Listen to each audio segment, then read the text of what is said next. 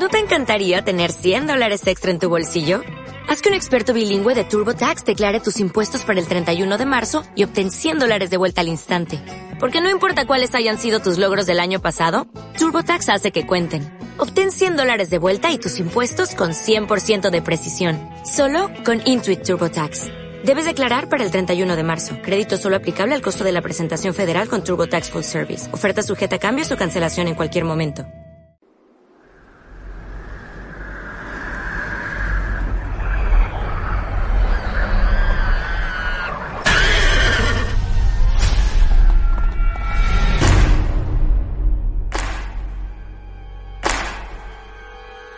Was a bad miracle.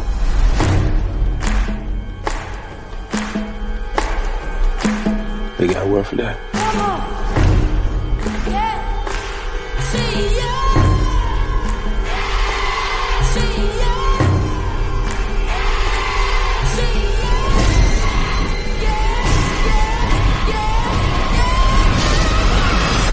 Yeah, nah, nah, nah.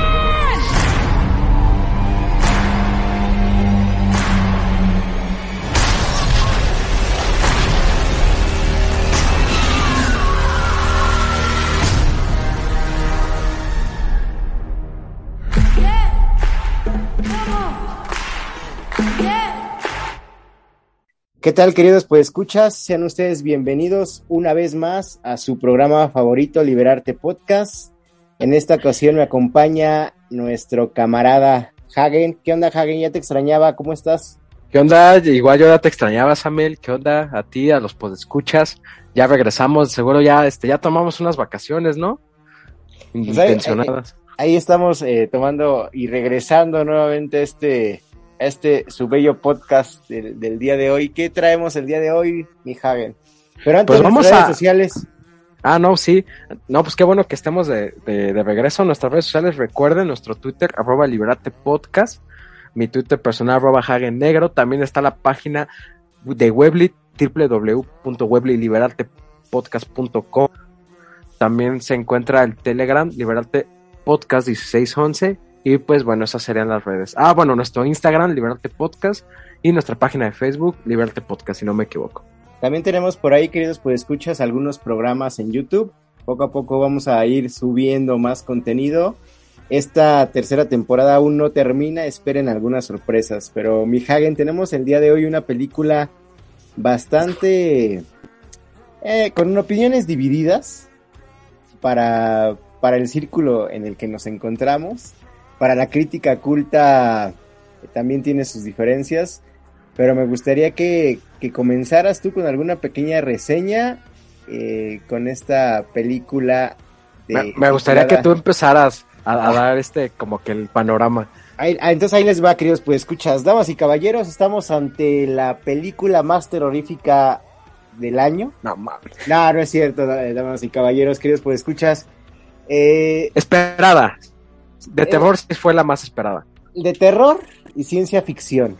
Pero vamos a darles el contexto a nuestros queridos pues escuchas, a nuestra querida audiencia. Nope o Nope en México es una película de terror, del género de terror y ciencia ficción, obviamente estadounidense, estrenada este año en julio de este año 2022, producida y dirigida por Jordan Peele. Eh, para hacer la referencia, Jordan Peele hizo las películas eh, de Get, Out y la de Oz, que no las, las hemos mencionado creo que en el podcast de, de terror, pero esta es como su filmografía más importante. Eh, en esta película salen los actores un poco reconocidos como, más, más bien reconocidos por Daniel Kaluuya, que ganó un Oscar, eh, Kiki Palmer, Steven Yeun, que es el asiático que sale por ahí, y entre otros, ¿no? Entonces, a grosso modo, ¿qué, es Nope o qué nos quiere decir este director con Nope? Eh, dos hermanos propietarios de un rancho intentan cap- capturar evidencia de un objeto volador no identificado. Aquí a grosso modo, eso es lo que nos quiere eh, dar a conocer el director. Vamos a dar muchos spoilers, queridos escuchas, porque hemos regresado con todo. Entonces, ya desde que comenzamos a grabar el podcast, tuvimos diferencias, mi Hagen y yo. pero continúo con esta, con esta con este pequeño contexto. Eh, Jordan Peele eh, se caracteriza por hacer películas de terror, del género de terror, del género de horror, del género de ciencia ficción, eh, pero en esta ocasión no llega a la brutalidad de Get Out, ni tampoco llega a, la solemnidad de Oz, que en lo particular a mí no me agrada. ¿Qué intenta hacer con, con? Pues en principio, eh, dos propietarios de un rancho eh, llegan a, a, una escena donde está su caballo, propietarios de un rancho de caballos. Llegan con un caballo a grabar eh, una especie de película o comercial, ¿no, Hagen?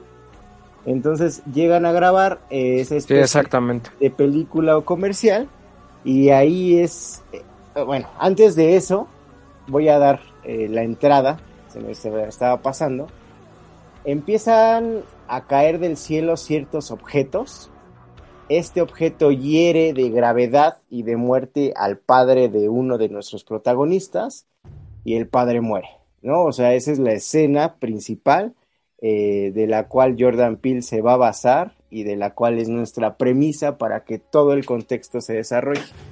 Una vez que quedan estos dos personajes sin el padre que es el propietario, llegan a la película, a, la grabación y esta grabación eh, llevan al caballo y el caballo violentamente golpea a uno de los personajes y es ahí cuando eh, no los contratan y los despiden, entonces buscan la forma de ganarse la vida y la única forma es que eh, a unos kilómetros de ahí está un espectáculo eh, de, de, animales, un espectáculo ahí montado en donde uno de los protagonistas también eh, les compra el caballo para, para la diversión y para, para estar en, en uno de sus shows.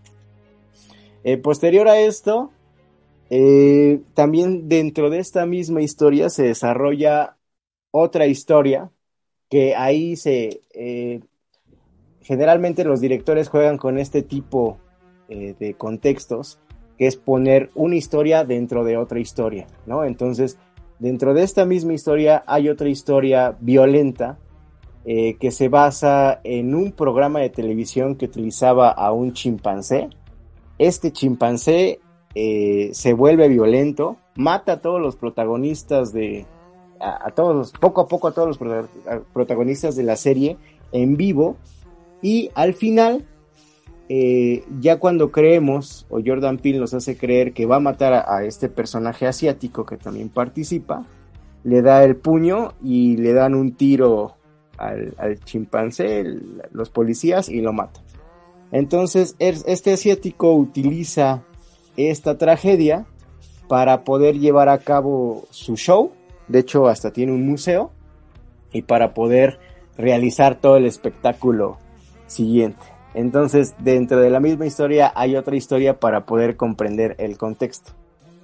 Después de esto, eh, empezamos a, eh, se empieza a ver que ocurren ciertos fenómenos paranormales en el cielo que eh, son la base o la premisa de, nuestra película. Entonces, observar al cielo no se ha vuelto ni es ahora tan común. Yo les pregunto aquí, queridos escuchas si se han tomado el tiempo de voltear al cielo y, verlo y contemplar toda esa inmensidad y todo e, ese desconocimiento que tenemos de, del universo.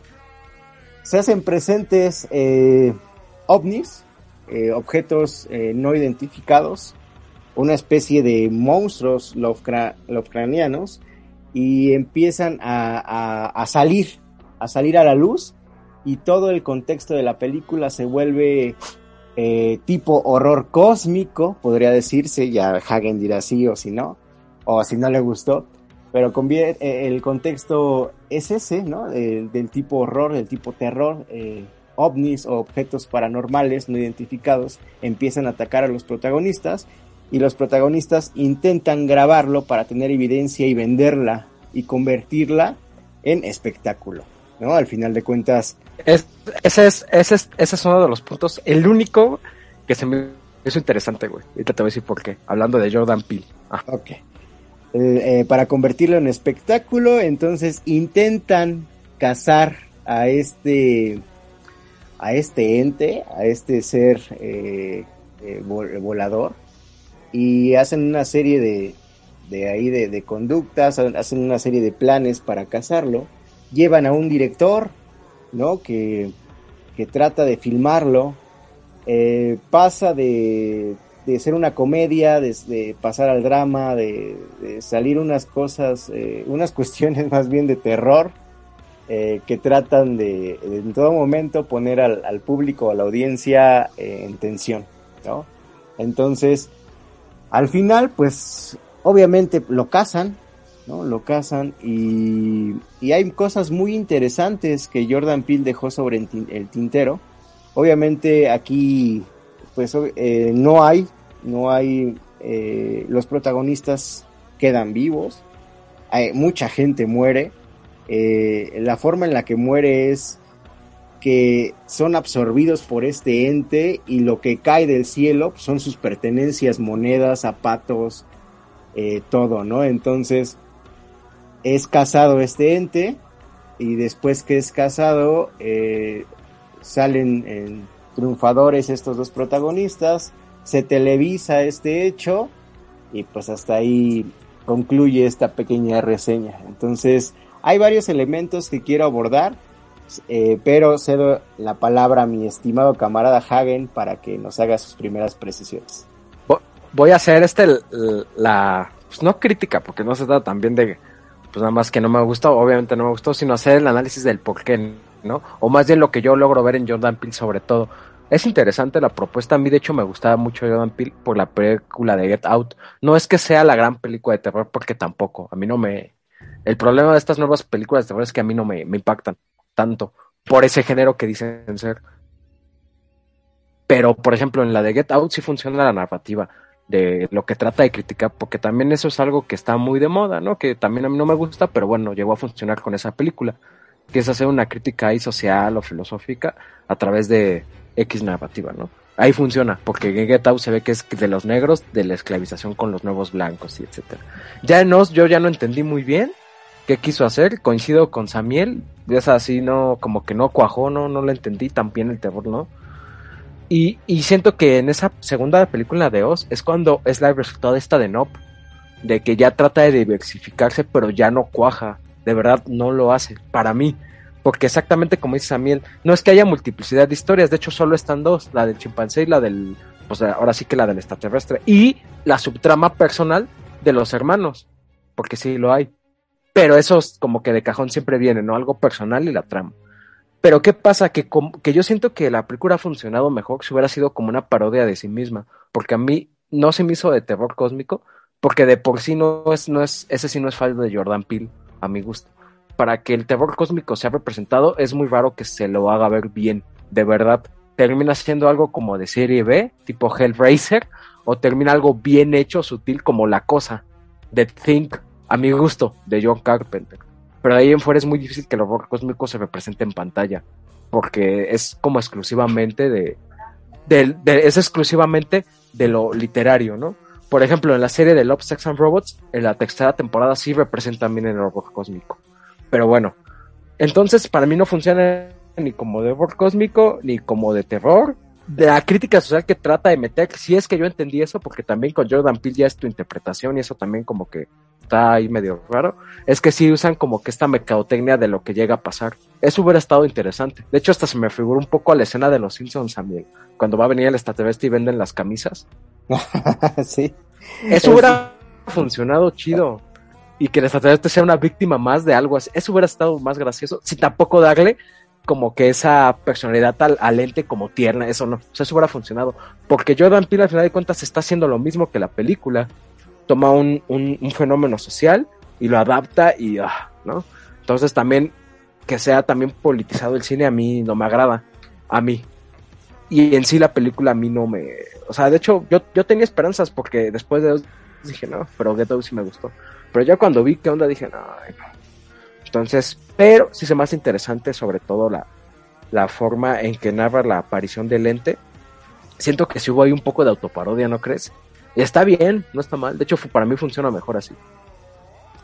Fíjate, Hagen, que hay elementos muy interesantes, por ejemplo, en la parte final, ya cuando eh, una de las protagonistas logra tomar la fotografía del, del objeto no identificado. Mm, En el techo hay un, hay un cerdo, que es el único Mm. de los animales que sobrevive.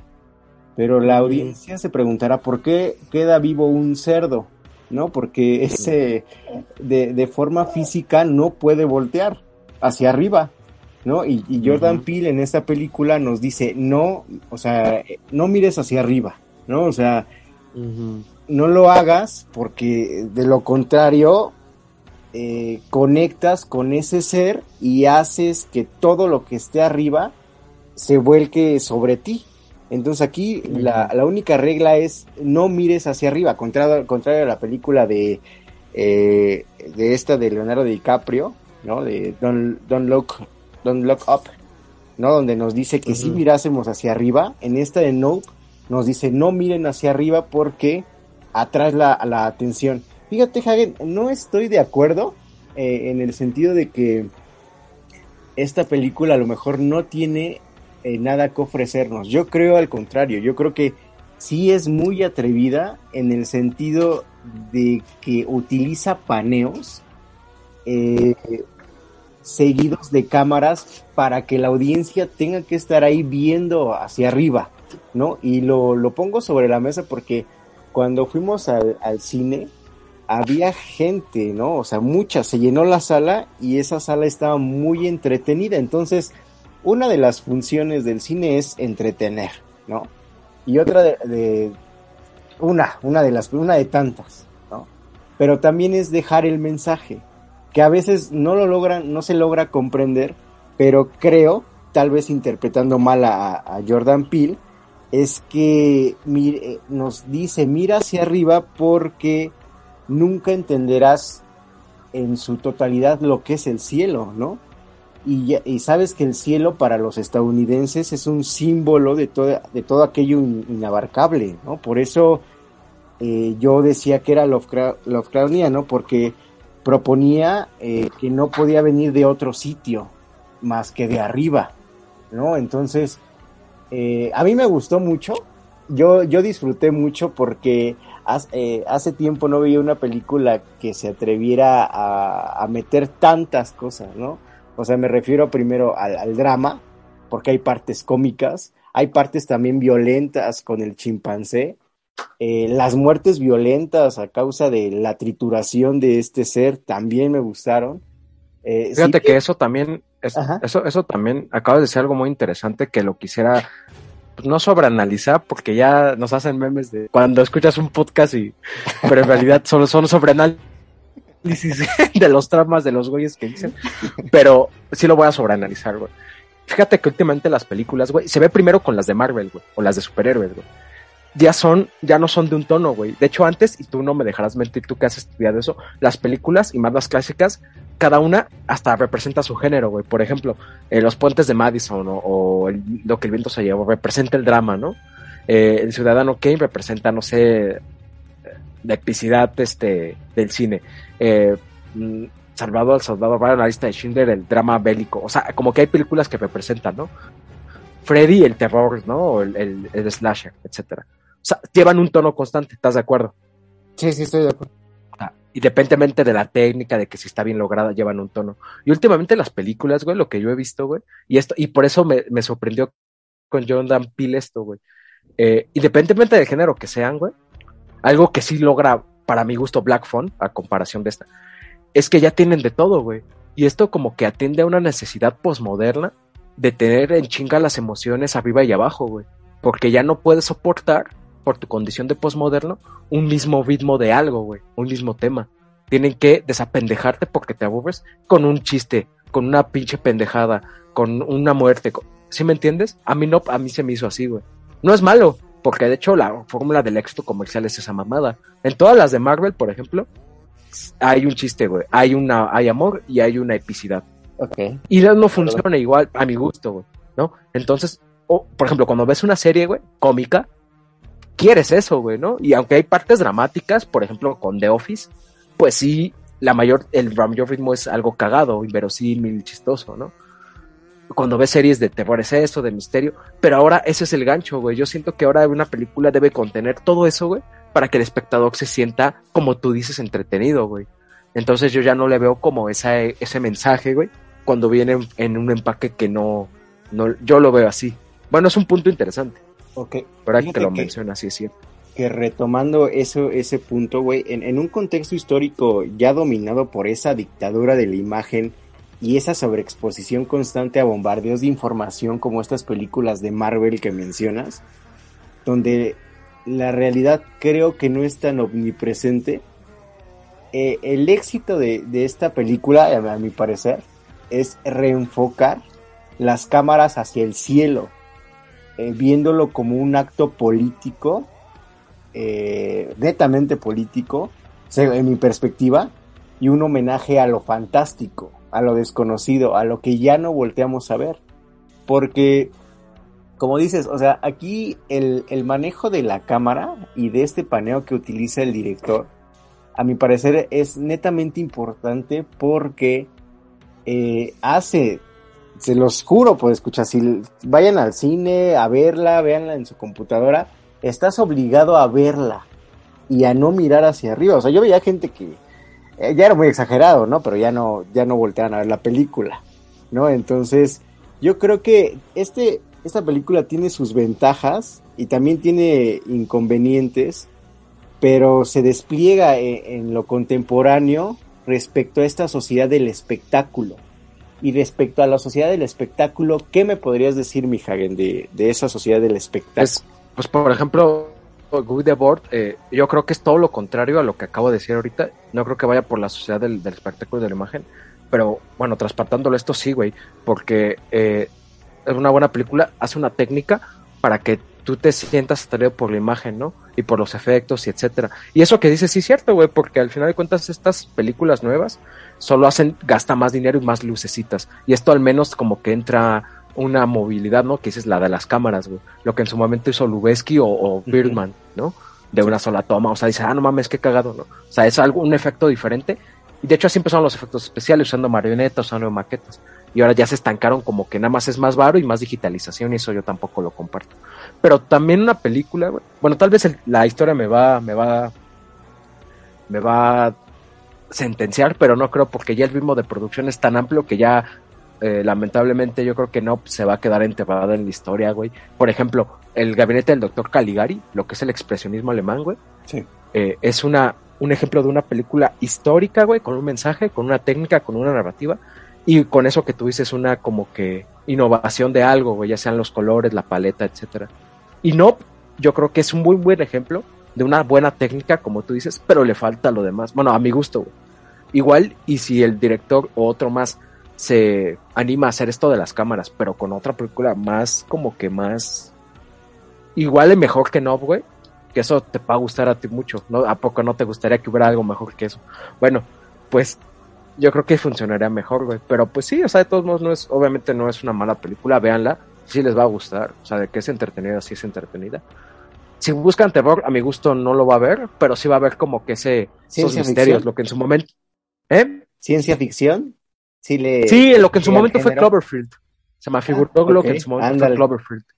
Y es buena, güey. Fíjate, Sí. a mi gusto, esa sí genera ese pinche misterio. Hasta la fecha, hay blogs que dicen que el monstruo, que las teorías.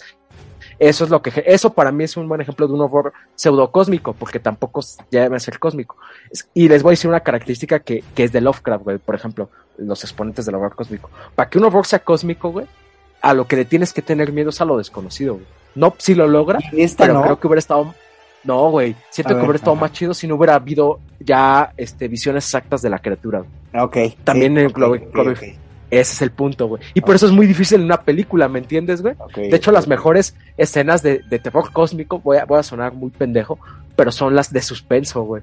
Porque ese, ese- eso es lo que te genera el horror cósmico teóricamente, güey. La des- el desconocimiento de, güey. Ok. Eh, por eso, pero sí es, es válido que, que las veas. Y, y ¿sabes qué? Vamos a hacer una dinámica, Samir, a ver si te A ver. gusta. vamos a comentar otra película. Ahora tú dijiste no, de terror, ¿va? ¿Qué te parece si para el próximo podcast comentamos sobre una película de terror que a mi gusto, a mí me gusta? Va, ¿Va? me parece bien, va. Llama No, va. Noroi la maldición, güey. Es japonesa, güey, o china. ¿Quieres, pues, verga, escuchas? lo- Vamos a poner eh, los detalles de la próxima película, del próximo podcast, eh, que está aquí proponiendo nuestro camarada Hagen, pero me, me late la idea, mi Hagen. ¿A ti te gustó la de la coreana, güey, que está en Netflix? También, para los me podescuchas. gustó. La, me la de los. también, esa madre. Fíjate que es- esa me gustó, güey. Pero después de esta pendejada, yo, yo vi antes esta, la de Noroi. Se llama así, búsquenla. Está en YouTube, de hecho. Ok. Y no, güey, me quedo con Noroi, güey. De hecho, ese director ya lo, se lo investigué y dicen que sí es la mamada. Y sí está chido, güey, sus documentales. Él es de falso documental, igual que la coreana, güey. Esa igual coreana también coreana- mucho simbolismo, güey. Al principio, Esta verga, güey. Esta al verga su mística. todo lo armado del simbolismo me atrapó y sí dije, ay, güey, es algo una crees, güey? distinta. Pero ¿qué crees, güey? Ajá. Que para mi gusto, Lovecraftiano, güey, y literario, también hay que decirlo, falla en la misma mamada que no, güey. Muestra el monstruo al final, güey. Y eso, Híjole. no, güey. No lo puedes hacer. Y de hecho, Noroi lo hace sutilmente y tan sutil le queda bien. O bueno, a ver qué me dices, va, la ves y me dices qué opinas. Va, va, va. Vamos a, a concluir, queridos, pues escuchas con, Sí. con esta película. Creo que Jordan Peele eh, contempla estas sinergias todavía entre lo oculto y lo viral, porque también eh, ahorita lo viral es lo que genera, ¿no? Lo viral es lo que manda, lo hacerte viral es tener vida y es eh, estar vivificado, ¿no? Eh, también juega con lo prohibido y con lo masificado, pero sí me quedo con dos preguntas, Hagen y queridos, pues escuchas ya, ahorita te dejo a ti concluir.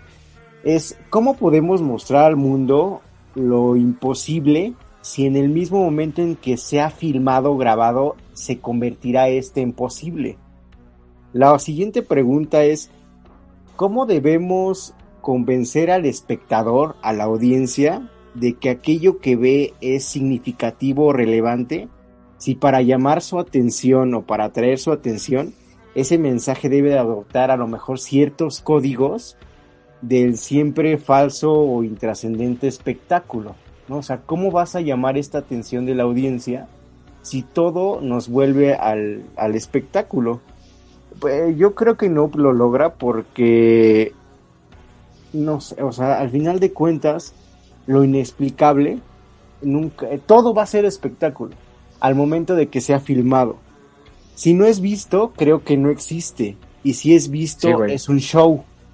Entonces, yo me quedo con, con esa línea delgada en, en que Jordan Peele sí lo logra hasta cierto punto y, después y después ya lo vuelve show y espectáculo. Ya cuando es visible, como dice Hagen, pierde todo el error cósmico que traía y que sí Para mí, impulsaba y se encuentra ejemplo, y se pierde, ¿no? Por ejemplo, güey, para concluir yo también, Sí. A- aunado esas preguntas a Miel, que cada uno va a tener su respuesta. ¿Sabes qué película siento que medio lo logran, güey? La segunda parte es ineludible, siempre va a ser un espectáculo, coincido. Y eso no está mal, porque es para ser visto, güey. Pero la, la primera, güey, que ese es cómo mostrar algo sin ser mostrado, yo siento que hay películas que sí lo logran, independientemente del suspenso. Para mi gusto, La Niebla, güey, Ah, la niebla es. No, la La niebla es. Niebla, güey, es buena. De hecho, cagadamente, y no soy fan de Stephen King, es de las que yo digo que gana más que el libro, güey. El final de la niebla y es mejor. mosca, digo, y la cosa es. Creo que. Bueno, pero, pero la mosca ya estamos en otro nivel, ahí es al contrario y tienes que mostrarlo, güey. Pero la niebla lo logra, güey, a mi gusto. La niebla y Eh, la cosa. Cloverfield perdón. más, ajá, Cloverfield más o menos, güey, más o menos, porque sí muestran mucho, pero está bueno. Y una que sí me vas a dejar engañar, güey. Eh, lo de sexto sentido, güey, en su momento fue... Uf, sí. Es que ahí estaba, güey. O sea, y de Sí, hecho te la pones ver después ya de saber qué pedo. Y Sí, sí, güey, tiene lógica. Eso, güey. Sí, Siento que ese es lo. O sea, no el giro, el giro vale verga. Y de hecho, por eso Shalaman, en mi gusto, se ha equivocado en sus últimas. Porque buscas un giro y no era el giro, güey. El giro era que mostrabas algo sin mostrarlo, güey. Sí, que era un fantasma, güey. Ese, eh, ese es el monstruo de sexto sentido, un fantasma, güey. Pero bueno, me quedo con la, la buen sabor de boca que nos deja Jordan Peele, porque si no, no estaremos hablando de una película de él. Y que esperemos que haga más, porque pues en su momento les digo, me gustó Get Out. Vean las referencias, las vamos a estar publicando. Y nos estamos viendo para el análisis de Noroi, la maldición. Y, Y, esperemos que ya estén los demás, ¿no? Feggy y por ahí, ¿no? Cero, alguien. Peggy Cero y demás invitados. ¿Saben qué? ¿Con qué concluyo, queridos pues escuchas? No se me hace como eh, aquellos, eh, aquellas series de televisión en donde se ponía la familia a ver historias de terror, se reunía la gente y de verdad en algún momento sentían ese terror. No, ya después Como se ese terror cincuentero, ¿no? Ándale. De aliens invadiendo. Ándale, algo así, Sí, sí, güey. algo así. Sí, hasta Algo el así, pueblo. Esa nostalgia me llegó. Entonces, Ándale, Ese sí, es el gran valor. tiene. ¿no? El gran Ah. valor y las preguntas de eh, qué pasa en el cielo, lo, lo inconmensurable, lo infinito, ¿no? Y, y esos tipos de cuestiones filosóficas que, que hemos abordado también se me hacen muy interesantes. Entonces, pues este es el capítulo del día de hoy, mis queridos pues escuchas. y pues eh, síganos, síganos en las redes sociales, síganos. Se vienen eh, más cosas, las- gente. Con las más cosas. Y pues aquí estamos ¿Cuál una vez sería más, tu Hagen- frase? Hagen y yo, eh, mi frase sería, ¿hace No cuánto que no ves al cielo? Sale. That is a gift.